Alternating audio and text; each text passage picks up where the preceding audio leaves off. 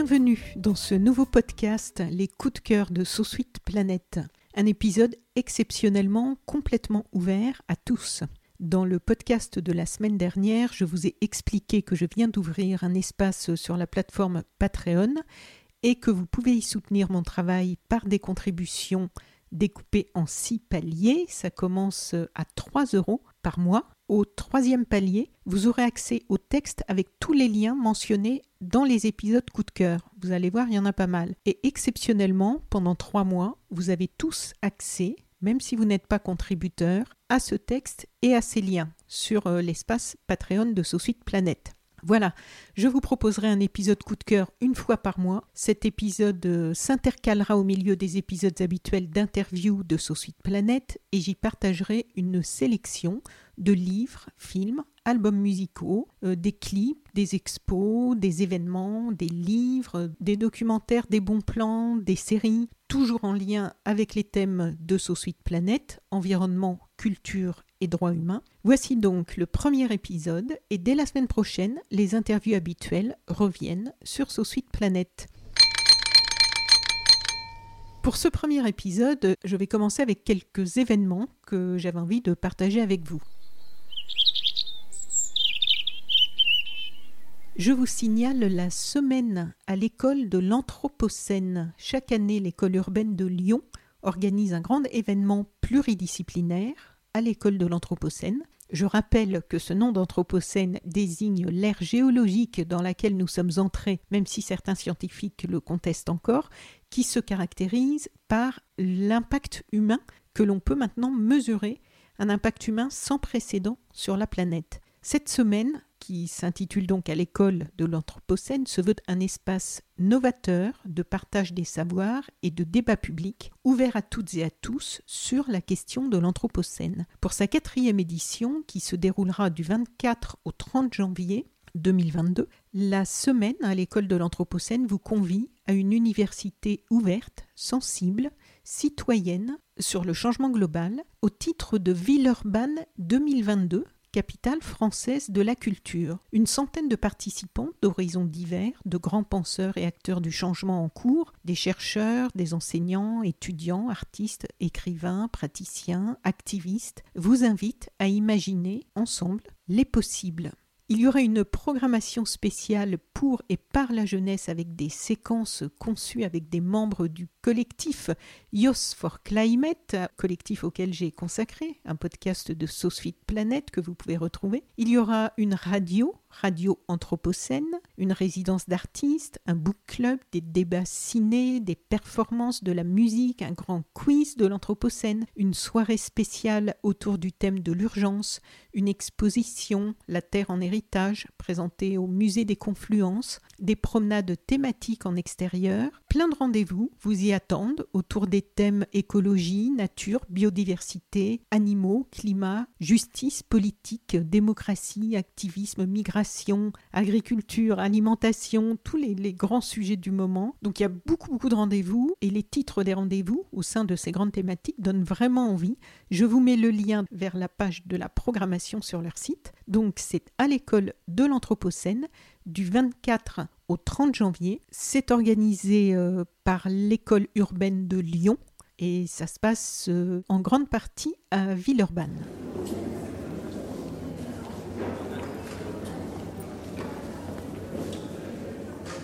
Côté expo, je suis allée voir euh, l'exposition Picasso l'étranger au Musée national de l'histoire de l'immigration à Paris. C'est jusqu'au 13 février ce n'est pas tant pour Picasso, dont plusieurs aspects de la personnalité me rebutent un peu, notamment son attitude envers les femmes, que pour l'angle adopté que j'ai décidé d'aller voir cette exposition, parce qu'elle s'appuie sur une enquête de l'historienne Annie Cohen-Solal, qui en a aussi fait un livre et qui est commissaire de cette exposition. Et cette enquête souhaitait répondre à plusieurs questions, par exemple, quels obstacles pavèrent la route du jeune artiste convaincu de son génie qui débarque à Paris en 1900 sans parler un mot de français. Pourquoi, en 1940, alors qu'il est célébré dans le monde entier, sa demande de naturalisation française est-elle refusée?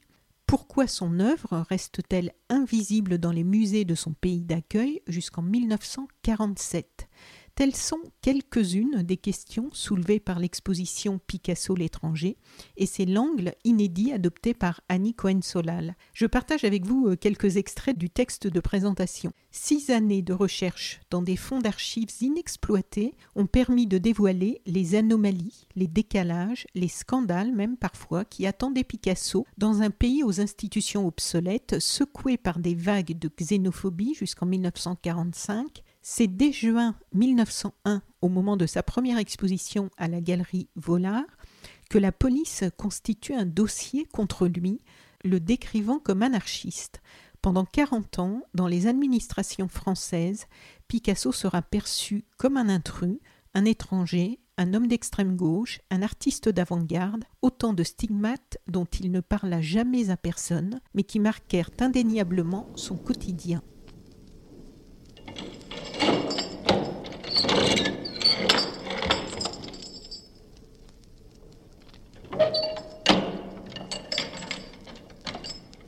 L'exposition met l'accent sur son expérience d'exclusion et entre en résonance avec l'expérience de tous ceux qui se sont heurtés au rejet de l'autre. L'exposition présente beaucoup de documents d'archives qui témoignent de ce rejet, de cette exclusion. C'est une approche inédite de cet artiste.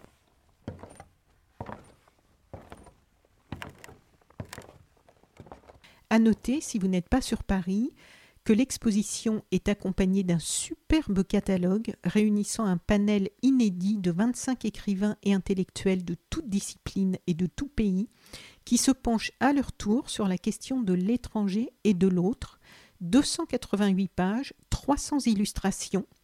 Et aussi, toujours si vous n'êtes pas sur Paris, il y a un site internet dédié qui permet de visiter une partie de l'exposition en ligne et il y a vraiment beaucoup de contenu de ces archives. Je vous mets sur Patreon quelques photos que j'ai prises à l'expo, le lien vers la page où vous pouvez acheter le catalogue et le site dédié à l'exposition.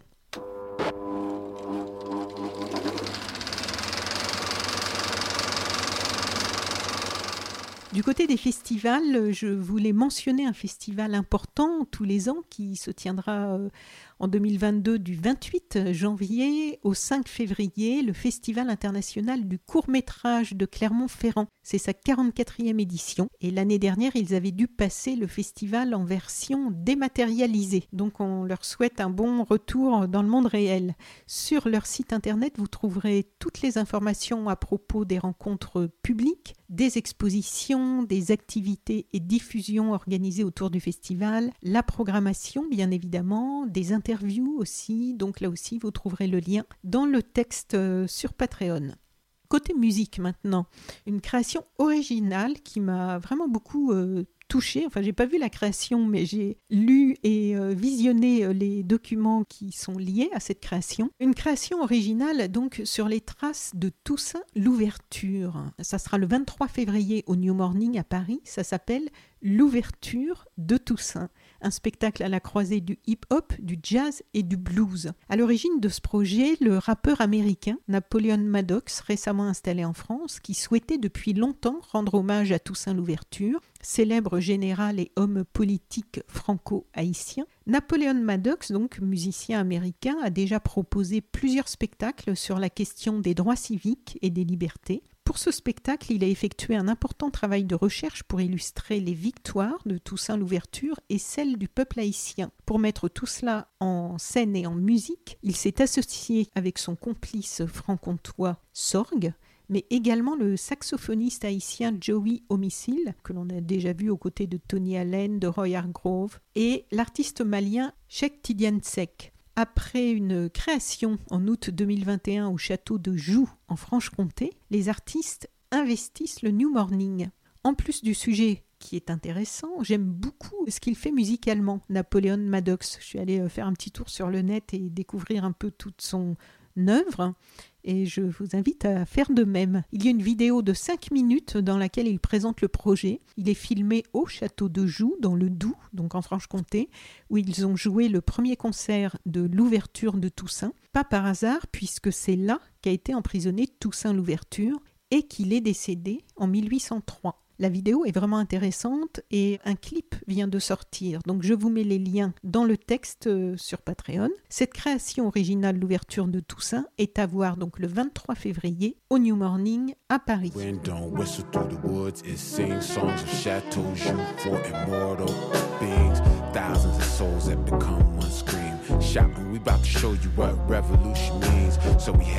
Et puis je vous signale le concert d'un autre artiste que j'aime beaucoup, Pierce Faccini, qui sera le 16 février à La Cigale. Et ce sera l'occasion euh, pour lui de présenter sur scène son dernier album, sorti au printemps dernier, un très bel album où se côtoient tourne berbère, méditation folk, blues du désert et volutes de cordes, relecture du mythe de l'Arche de Noé, et l'on y croise même Ben Harper. C'est un très bel univers que celui de Pierce Faccini que je vous invite à découvrir si vous ne le connaissez pas. Et lui, Pierce Faccini, il vit dans les Cévennes et euh, on sent toute une... Vous pouvez voir sur euh, YouTube, il y a plusieurs petites vidéos liées à son dernier album où on le voit dans son environnement et on comprend euh, qu'il y a une forme de contemplation dans sa création.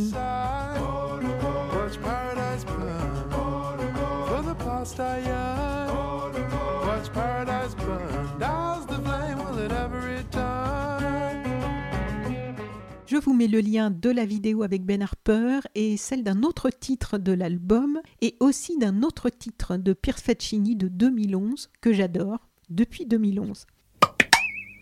Et puis, musique toujours, si vous avez écouté en boucle comme moi l'excellent album Radio Sewell de Melissa Lavo.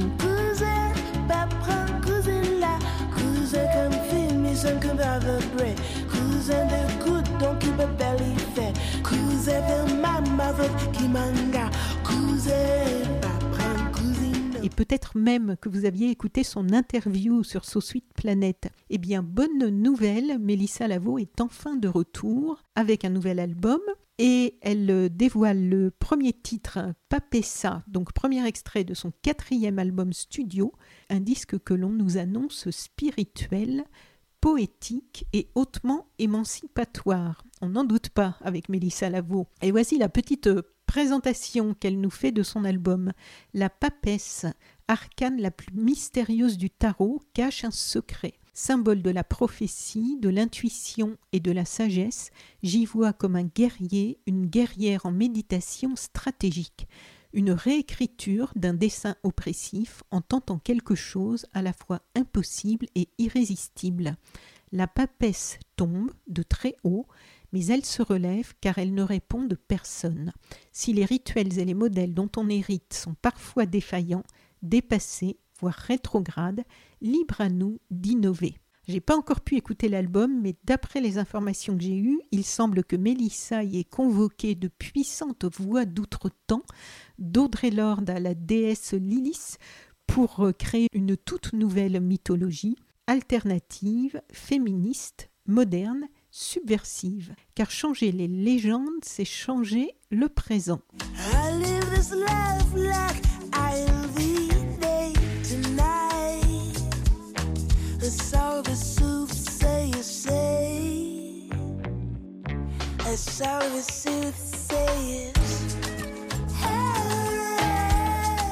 J'ai assez hâte d'écouter ce nouvel album.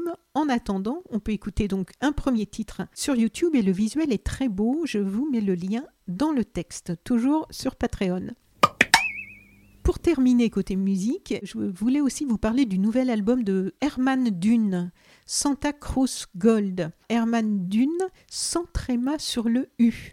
Anciennement Herman Dune, avec un tréma sur le U. Herman Dune, donc avec un tréma sur le U, était au départ un trio de folk rock français formé à Paris dans les années 1990, euh, dans lequel on retrouvait les deux frères David Ivar Herman Dune et André Herman Dune. Et après le départ d'André, le nom du groupe a perdu son tréma sur le U. Ce nouvel album, donc euh, Santa Cruz Gold, est le projet musical personnel de l'un des deux frères, donc euh, David Ivar Herman Dune, installé en Californie depuis quelques années. Et ça se sent, les titres sont baignés du soleil californien et ça fait du bien.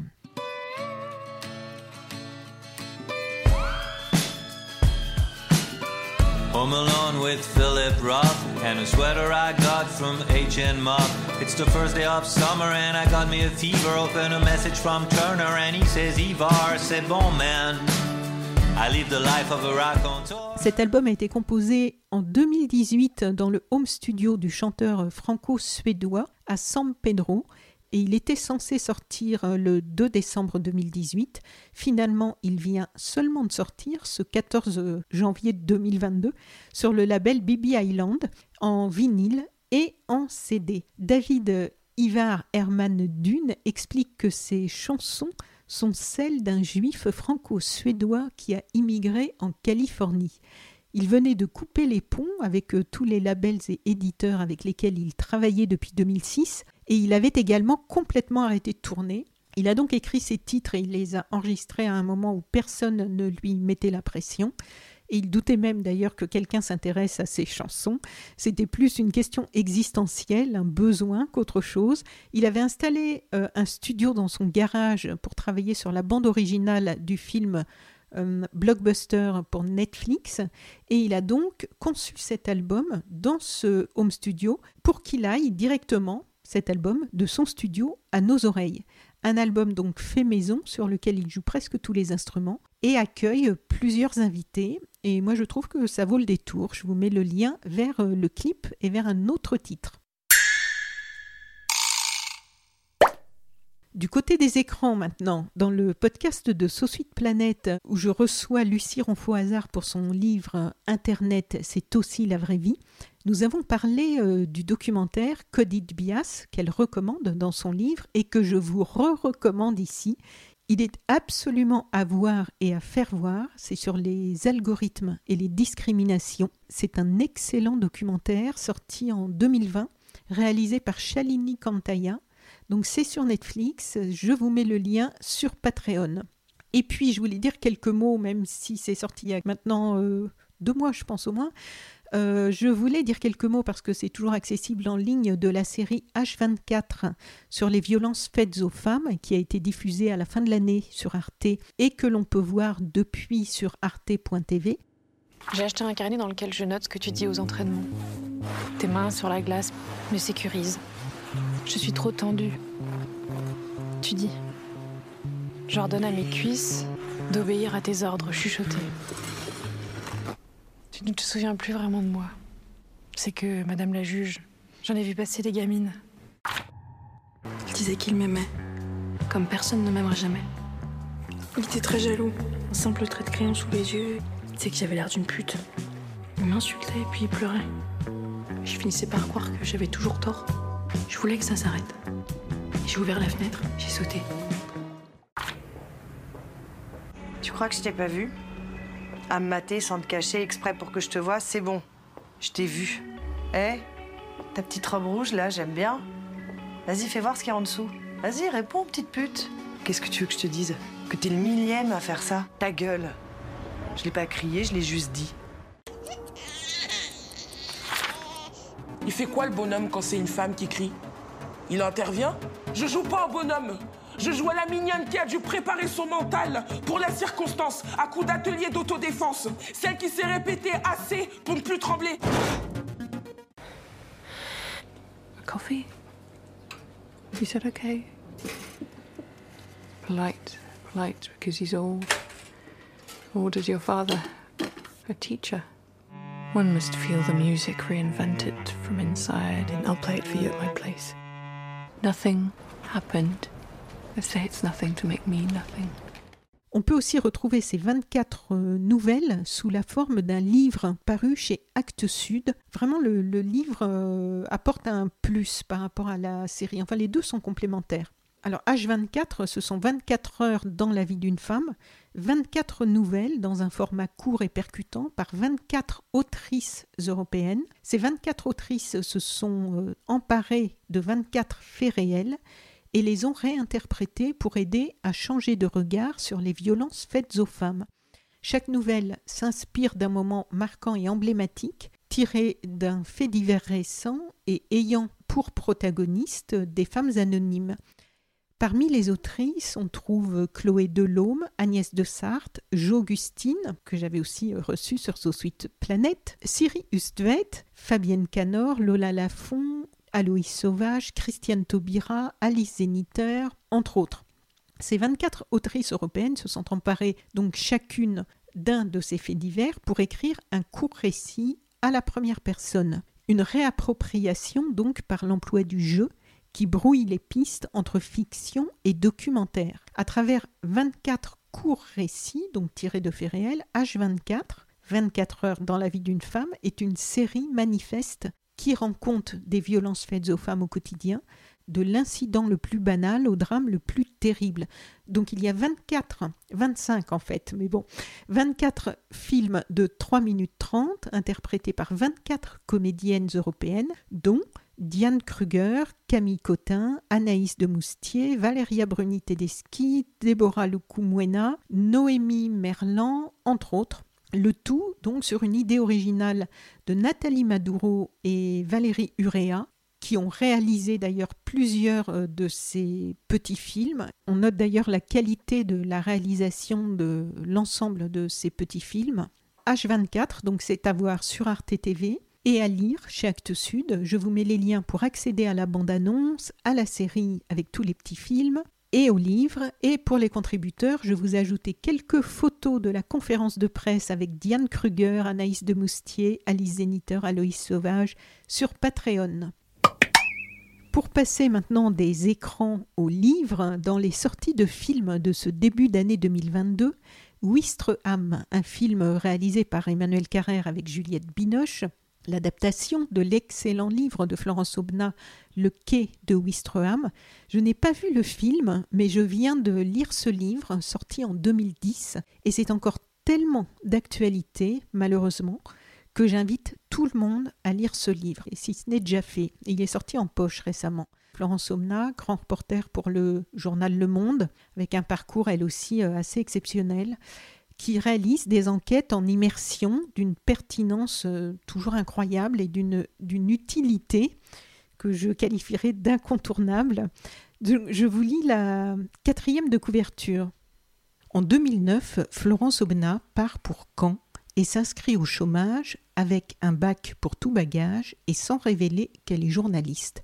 À Pôle emploi, on lui propose de saisir sa chance, devenir agent de propreté dans des entreprises. Le quai de Wistreham est le récit saisissant de cette plongée dans le monde de la précarité, un monde où on ne trouve plus d'emploi mais des heures. Voilà ce livre, Le quai de Wistreham, vraiment à lire ou relire aux éditions Point. Je termine avec quelques infos du côté des ONG, avec deux gros rapports incontournables à signaler. Le rapport annuel d'Oxfam sur les inégalités mondiales. On y lit que la fortune des milliardaires dans le monde a plus augmenté en 19 mois de pandémie qu'au cours de la dernière décennie tandis que dans le même temps, la crise a provoqué une intensification de la pauvreté chez celles et ceux qui étaient déjà en difficulté avant la pandémie. Alors selon le rapport d'Oxfam toujours, depuis la pandémie, le monde compte un nouveau milliardaire toutes les 26 heures, alors que 160 millions de personnes sont tombées dans la pauvreté. Alors les rapports d'Oxfam ont l'habitude de nous donner des images chocs, des comparaisons euh, imagées pour euh, frapper les esprits. Et là, par exemple, on peut lire qu'avec les 236 milliards supplémentaires engrangés en 19 mois par les milliardaires français, on pourrait quadrupler le budget de l'hôpital public. Le rapport est consultable et vous pouvez le télécharger sur le site d'Oxfam, je vous mets le lien. Je signale un autre rapport annuel incontournable à paraître le 2 février, celui-ci, le 27e rapport de la Fondation Abbé Pierre sur l'état du mal logement en France. La Fondation Abbé Pierre dessinera le portrait d'un pays marqué par la précarité, accentué par la crise sanitaire et dont les conséquences directes sont visibles sur le mal logement. Il sera question des jeunes, entravés dans leurs accès à l'autonomie, les quartiers populaires relégués, les ménages touchés par la hausse des loyers et des prix de l'énergie, les services d'accès aux droits et d'accompagnement social engorgés. Il sera question de la crise du logement qui continue de fracturer en profondeur notre société. Ce rapport sera aussi l'occasion pour la Fondation Abbé Pierre de dresser un bilan critique du quinquennat écoulé quant aux politiques du logement, de lutte contre le mal logement et la pauvreté à retrouver sur le site de la Fondation Abbé Pierre à partir du 2 février. Je vous mets le lien toujours sur le texte correspondant à ce podcast sur Patreon.